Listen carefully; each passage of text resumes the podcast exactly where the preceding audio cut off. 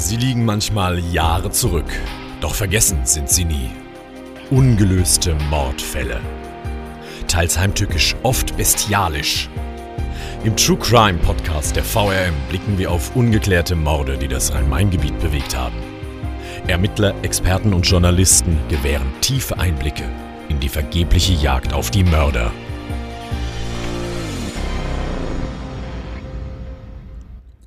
Es geschieht in einem dunklen Tunnel am helllichten Tag mitten in der Stadt. Im März 1998 wird der 13-jährige Tristan Brübach in Frankfurt höchst ermordet und das auf eine besonders bestialische Art. Es ist eine Tat, die eine ganze Stadt erschüttert und in Angst versetzt. Was für ein Mensch tötet einen Jungen so grausam? Und warum kann die Polizei den Täter nicht fassen? Tötet er womöglich nochmal? Es folgen einzigartige Ermittlungen und immer neue Annahmen über die kranken Beweggründe des Täters. Genau ein Jahr nach der Tat machen die Ermittler einen Fund, der sie gefühlt ganz nah an den Täter bringt. Doch der ist bis heute nicht gefunden.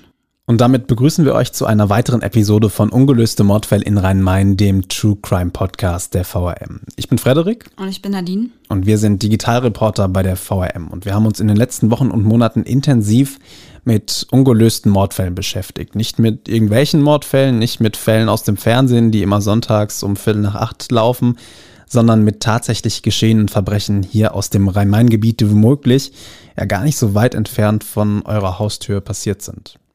Genau, wir haben in der Recherche mit Ermittlern gesprochen, die an den jeweiligen Fällen beteiligt waren, mit Experten aus der Kriminaltechnik und natürlich auch mit Kollegen, die damals als Reporter die ganzen Kriminalfälle mit begleitet und darüber berichtet haben. Wir wollen euch nun in diesem Podcast mal so ein bisschen an unseren Recherchen teilhaben lassen und die Fälle für euch nochmal nacherzählen. Und heute, wir haben es schon gehört, sind wir unterwegs im Jahr 1998 und in Frankfurt in einem Nadine unfassbar grausamen, bestialischen Mordfall. Wir reden über den Mord an dem 13-jährigen Tristan Brübach. Wie ging es dir mit dem Fall?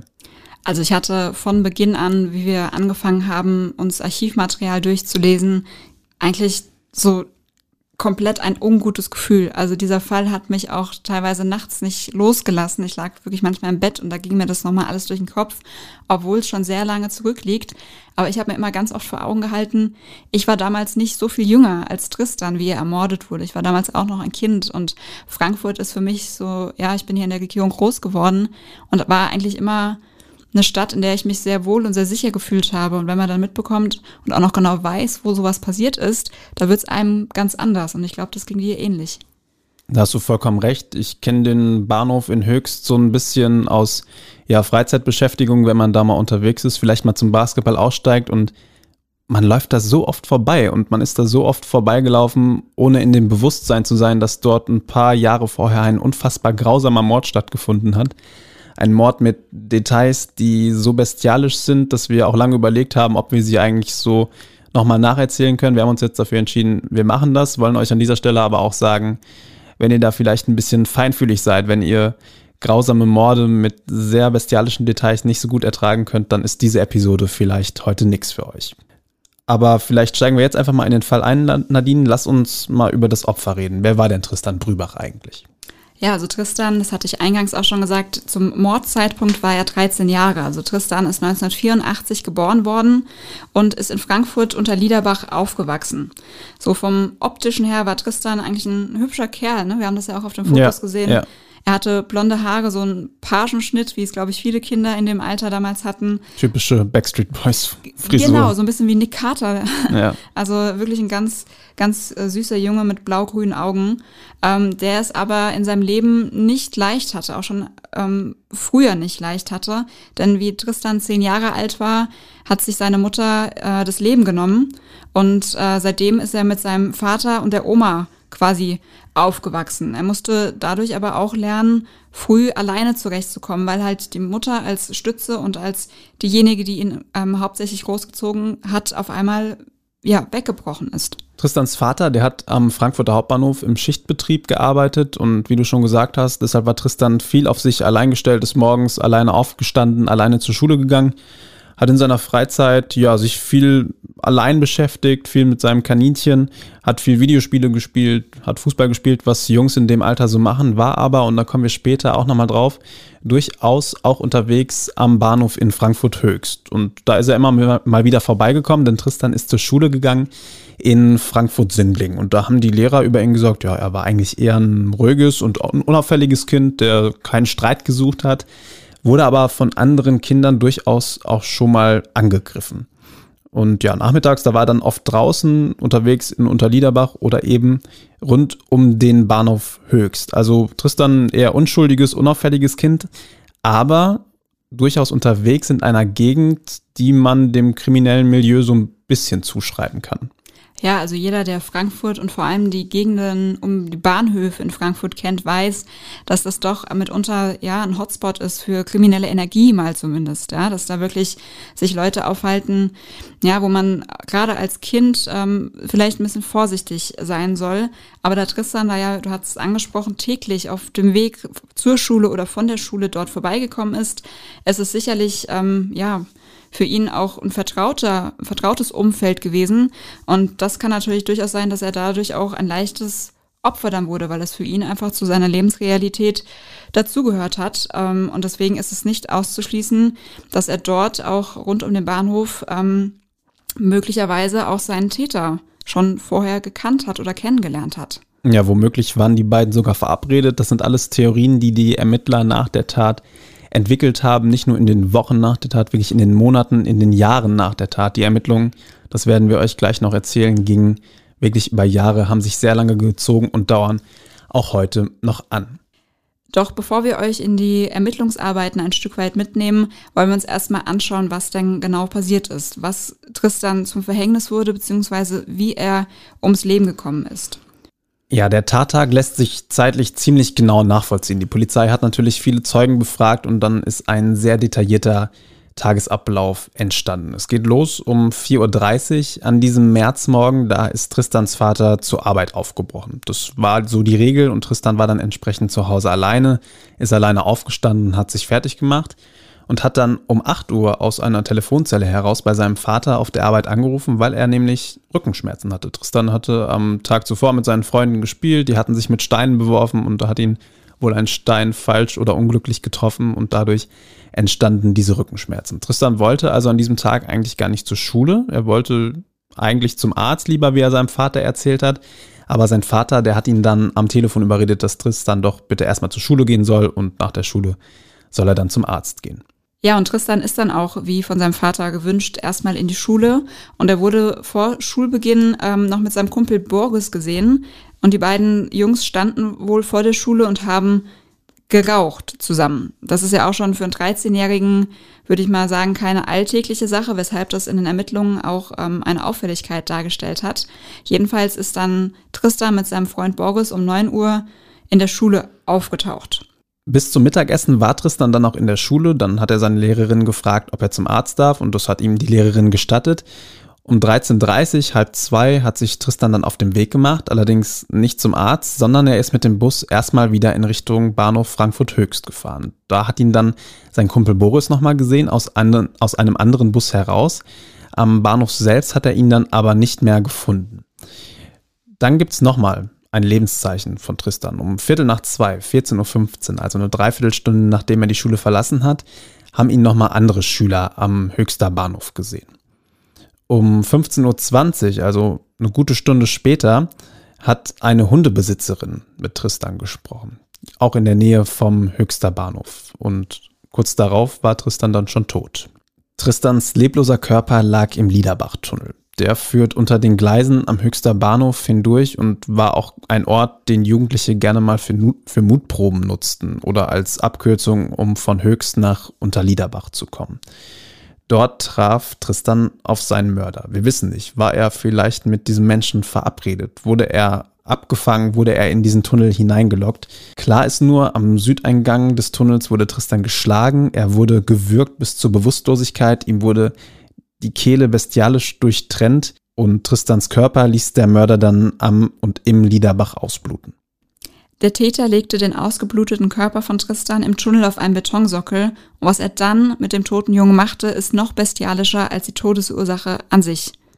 Der Täter zog das Oberteil des Jungen über sein Gesicht, die Hose war heruntergezogen, die Schuhe von Tristan standen auf seinem Körper und Achtung, jetzt wird's richtig eklig, der Täter schnitt Stücke aus dem Gesäß von Tristan und dem Oberschenkel heraus und er hat seine Hoden entnommen. Also das ist wirklich heftig. Eine grausame, eine bestialische, fast schon eine tierische Tat, kann man sagen. Da fragt man sich, wer macht sowas? Was ist das für ein Mensch? Es gab viele, viele Überlegungen, was so einen Täter antreiben könnte. Über die Ermittlungen hinweg kristallisierten sich drei Täterprofile heraus.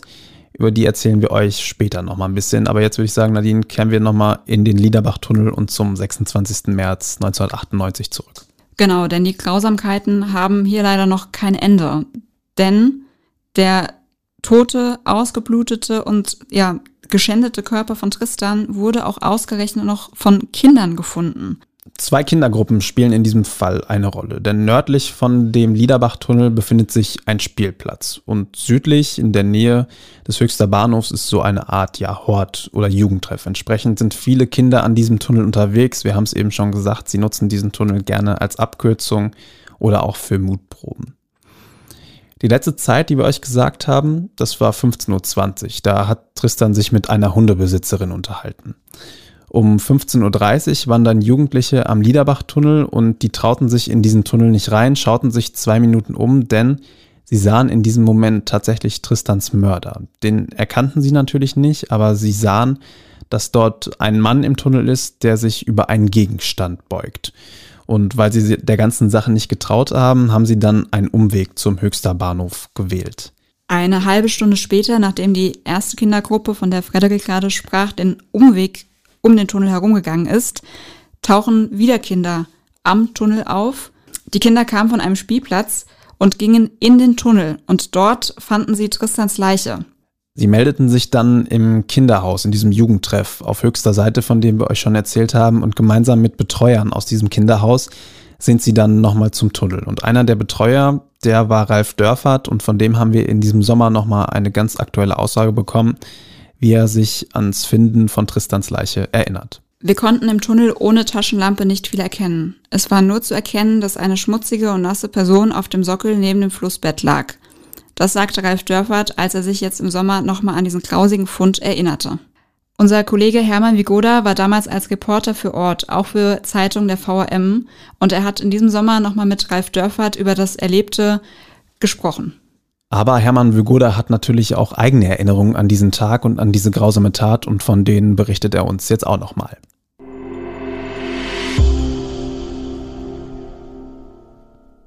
Als ich dann dahin kam, war die äh, Polizei schon da gewesen. Es gab viele Leute, die dann einzelne Sachen nur gehört haben. Da soll, da könnte, seine Leiche war noch nicht rausgeholt, die, als ich dann dazu kam und äh, konnte dann noch mit anschauen, dass die Polizei dann den Sarg rausgebracht hat und dann auch sofort versucht hat, Leute zu finden, die ihr was irgendwelche Aussagen machen konnten. Wenn so eine grausame Tat passiert, dann ist eine ganze Stadt natürlich verunsichert. Dann haben Eltern Angst um ihre Kinder. Und es gab so unfassbar viele offene Fragen in den Stunden, aber auch noch in den Tagen nach der Tat.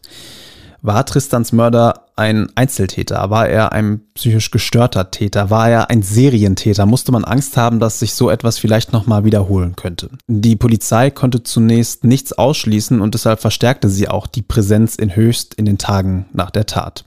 Jetzt steigen wir aber erstmal in die Ermittlungsarbeit der Polizei ein. Und da haben wir ein paar Zahlen für euch. Denn dieser Fall füllt inzwischen unglaubliche 360 Aktenordner. Und seit 1998, seit dem Mord an Tristan, gingen bei der Polizei insgesamt 23.000 Hinweise ein. Doch Tristans Mörder wurde nie gefunden. Und das, obwohl die Beamten zumindest gefühlt ein paar Mal sehr heiße Spuren hatten. Das lag zum einen an grausamen Parallelen, die sich auftaten und an einem Fund, den die Ermittler exakt ein Jahr nach der Tat machten. Dazu später mehr. Zunächst wollen wir aber noch ein bisschen genauer auf die Ermittlung an Ort und Stelle schauen. Im Liederbachtunnel, da fanden die Polizisten Schulbücher und Hefte von Tristan.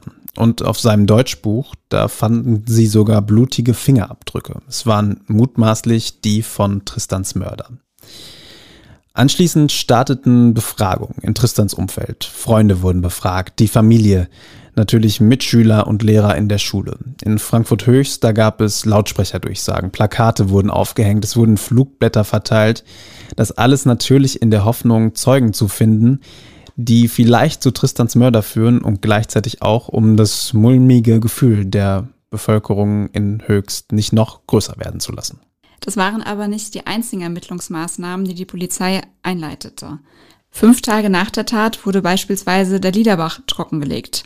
Mit Sonden und Suchhunden wurde im Bachlauf nach dem Tatmesser gesucht, nach dem Möglichen. Doch diese Suche blieb vergebens. Außerdem gab es 5000 Abgleiche von Fingerabdrücken mit Verdächtigen und Freiwilligen aus der Region. Das führte zu keinem Ergebnis. Vier Jahre nach der Tat gab es dann eine noch viel größere Aktion. Es war sogar das größte Fingerabdruckverfahren der deutschen Kriminalgeschichte. Fast 15.000 Männer aus dem Frankfurter Westen sollten ihre Fingerabdrücke abgeben. Das taten sie auch, allerdings wieder vergeblich. Und dennoch sollte der blutige Fingerabdruck auf Tristans Deutschbuch wichtig bleiben. Warum? Dazu gleich noch mehr. Zunächst aber erinnern wir uns daran, worauf dieser Abdruck war. Die Ermittler fanden ihn ja auf Tristans Deutschbuch. Dazu fand die Polizei Hefte und weitere Bücher von Tristan. Allerdings fanden sie am Tatort nie Tristans olivfarbenen Fischbaumrucksack. Das sollte sich aber ein Jahr nach der Tat ändern. Denn am 25. März 1999, also wirklich fast genau ein Jahr nach dem Mord an Tristan, fanden Waldarbeiter exakt diesen olivfarbenen Fischbaumrucksack von ihm. Und zwar nicht irgendwo in Höchst oder in der Nähe des Tatorts, Nein, der Rucksack wurde in der Nähe von Niedernhausen bei Wiesbaden, also etwa 50 Kilometer von Frankfurt entfernt, am Fuße eines Strommasts entdeckt. Und mit diesem Fund des Rucksacks mussten die Ermittler einem weiteren grausamen Detail ins Auge blicken. Denn in dem Rucksack wurden wohl Tristans abgetrennte Körperteile transportiert, die bis heute allerdings nicht gefunden wurden. Stattdessen fanden die Ermittler in dem Rucksack eine Deutschlandkarte in tschechischer Sprache und in der Nähe des Fundorts des Rucksacks einen tschechischen Wasserkocher und ein Messer, das jedoch, so stellte sich dann heraus, nicht die Tatwaffe war.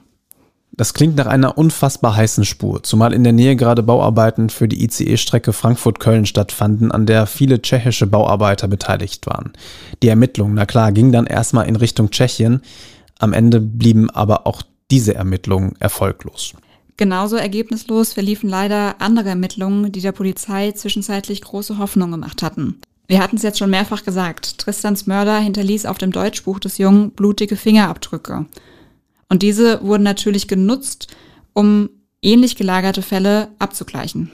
So zum Beispiel im Jahr 2011. Da wurde ein ganz ähnlicher Mord am elfjährigen Tobias aus dem Jahr 2000 aufgeklärt. Auch der Junge hatte Messerstiche am Körper, auch ihm wurden die Hoden abgeschnitten. Der Täter wurde dann bei Recherchen zu Kinderpornografie gefunden. Beide Fälle waren zeitlich wie vom Ablauf her sehr nah beieinander, doch am Ende passten die Fingerabdrücke nicht zusammen. Und dann gab es noch eine grausame Parallele zu Manfred Seel, dem mutmaßlichen Serienmörder aus dem Taunus, über den wir in Episode 2 unseres Podcasts auch schon gesprochen haben, der über Jahrzehnte Frauen ermordet und bestialisch verstümmelt haben soll. Beim Abgleichen dieser Fälle mit dem Fall Tristan fiel den Ermittlern auf, dass bei einigen mutmaßlichen Opfern von Seel die Schuhe ebenfalls auf den Körper standen, genauso wie bei der Leiche von Tristan. Doch auch in diesem Fall passten die Fingerabdrücke wieder nicht aufeinander.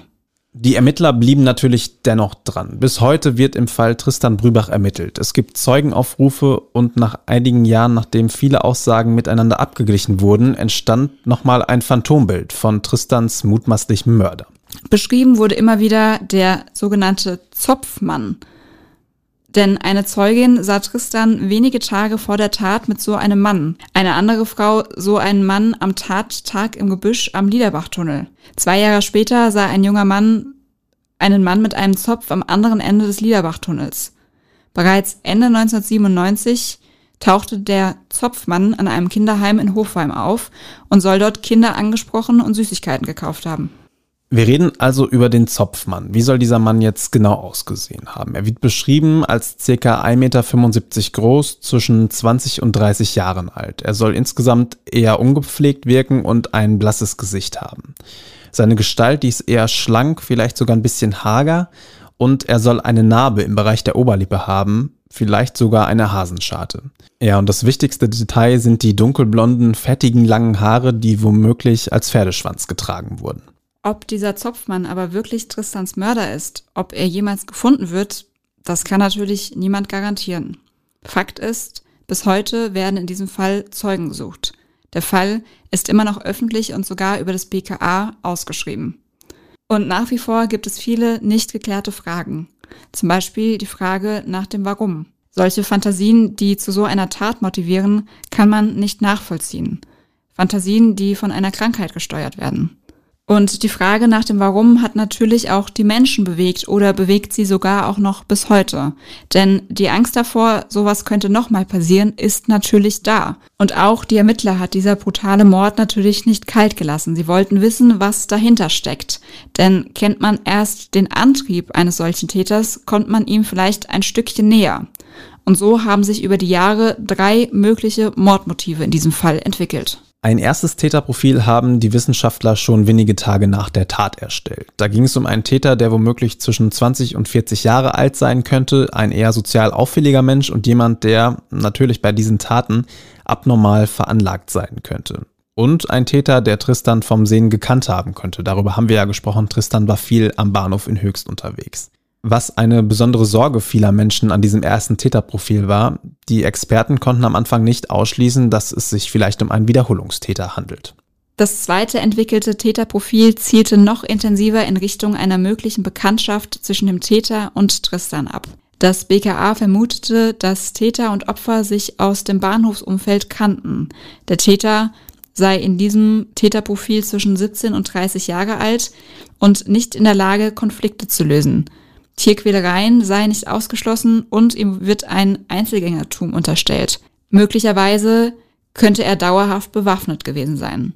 Die Hoffnung, die das BKA in diesem Täterprofil sah, war, dass der Täter von der Tat selbst so geschockt war, dass er sich jemand anvertraute und die Tat quasi gestand. 2012 wurde der Fall Tristan Brübach dann nochmal ganz neu aufgerollt. Profiler aus München haben sich den Fall angeschaut und sind zu einer ganz anderen Erkenntnis gekommen.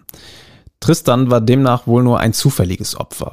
Der Tatort, der Liederbach-Tunnel, war ja ein Ort, an dem viele Kinder regelmäßig unterwegs waren. Tristan wäre in den Augen des Täters also eher so eine Art austauschbares Objekt gewesen. Und das Hauptmotiv dieses Täters, das könnte sein, und jetzt wird es wieder grausam, an die Körperteile eines Jungen zu kommen, um sexuelle Fantasien auszuleben. Der Täter, so die weiteren Vermutungen und Erklärungen der Ermittler, der müsste gut vorbereitet gewesen sein, natürlich auch ortskundig, konsequent, schnell und vor allem bestialisch in seinem Handeln. Ja, wenn man das so hört, da schaudert's einen direkt wieder und läuft einem eiskalt den Rücken runter. Denn dieser Mord ist natürlich nicht nur bestialisch, sondern auch besonders traurig, weil es sich um ein Kind, um einen Jugendlichen handelt, der auch zu Lebzeiten es nicht immer einfach hatte. Wir hatten es eingangs schon erwähnt, seine Mutter wählte, als Tristan zehn Jahre alt war, den Freitod und nahm sich das Leben. Und inzwischen sind auch alle Angehörigen von Tristan gestorben. Also auch der Vater, der diese schlimme Zeit nach dem Mord an Tristan miterleben musste, ist inzwischen nicht mehr am Leben und das ohne je Gerechtigkeit für seinen Sohn erfahren zu haben. Denn Tristans Mörder ist immer noch in Freiheit. Aber Frankfurts düsterster Mordfall hat natürlich die ganze Stadt bewegt und vor allem auch die Menschen in Frankfurt Höchst und Unterliederbach. Tristans Grab, das wurde nach 20 Jahren eingeebnet. So ist das in Frankfurt. Aber die Erinnerung, die bleibt auch heute noch.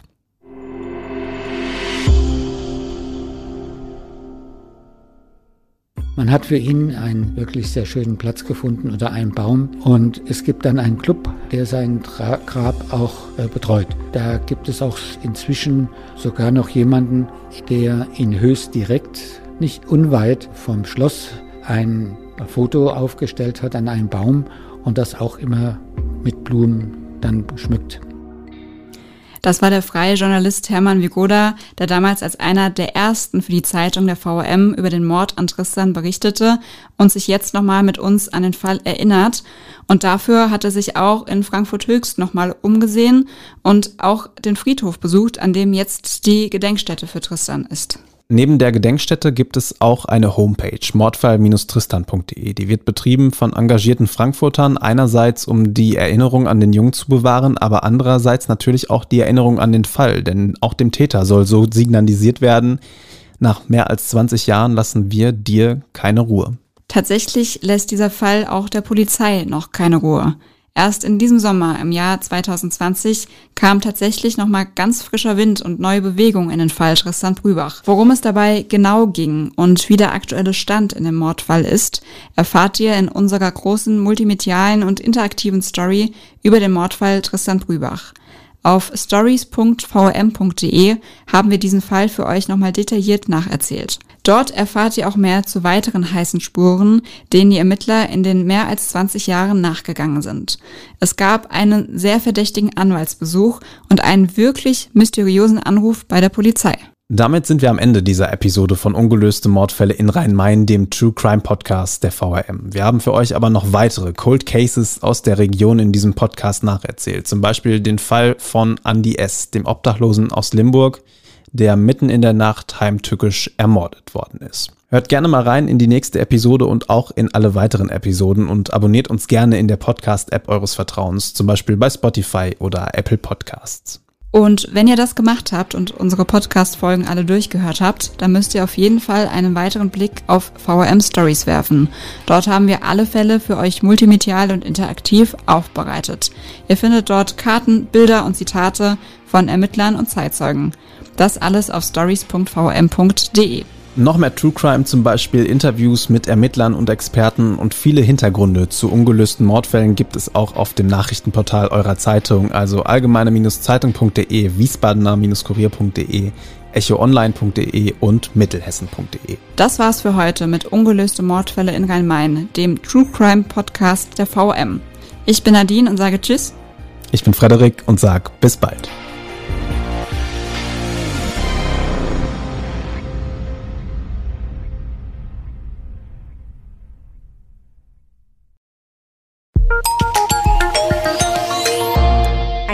Angebot der VRM.